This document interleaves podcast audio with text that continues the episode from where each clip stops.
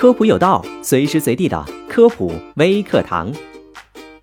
前有车厘子价格腰斩，高呼终于可以实现车厘子自由之余，不好的消息一个接一个传来。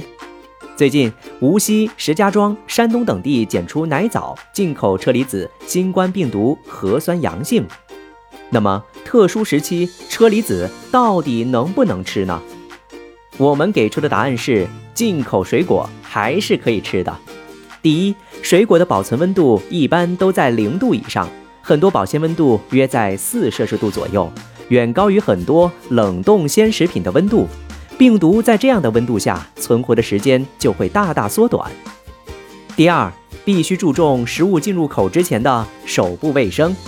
很多人容易忽视洗手的环节，导致清洗后的水果被食用者带病菌的手二次污染。此外，中国疾控中心流行病学首席专家吴尊友、中国工程院院士、国家食品安全风险评估中心总顾问陈军石和华山医院张文宏教授等多位专家在不同场合均表示过，目前没有证据表明新冠病毒可以通过食物传染给人。根据近一年的病例情况来看，对于普通消费者来说，目前尚未出现因食用进口食品而感染新冠肺炎的，所以大家不要过度的恐慌。其实啊，不论是进口还是国产水果，吃的安全健康才是我们的终极目标。要知道，导致疾病的原因并不是水果本身，而是依附在水果表面的病菌。除了新冠病毒之外，还有常见的沙门氏菌。葡萄球菌、大肠杆菌等等，人在食用之后可能会引发不适或中毒等等，轻则导致呕吐、腹泻，或者是发热乏力，重者可以导致感染性休克，甚至是死亡。所以，即使选择哪种产地的水果，都不能忽视食品卫生的问题。那么，在特殊时期，我们到底应该怎么处理食物呢？第一。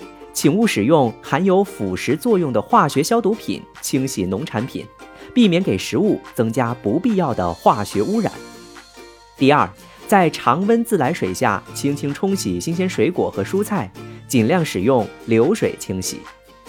第三，尚无证据表明盐、胡椒、醋、柠檬汁和酸橙汁可以有效去除农产品上的致病微生物。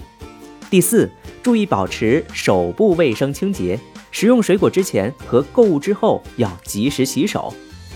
第五，食用了一半的食物不建议暴露于空气当中，可以在密闭容器或者是保鲜膜的包裹之后放入冰箱保存，但必须要注意保鲜时间，防止腐败和二次污染。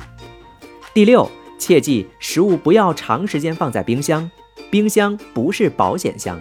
很多的病毒和细菌在低温环境仍然可以繁殖，必须定期对冰箱做好除菌消毒工作。好的，以上这些知识你知道了吗？感谢收听这期的科普有道，我们下期节目再见。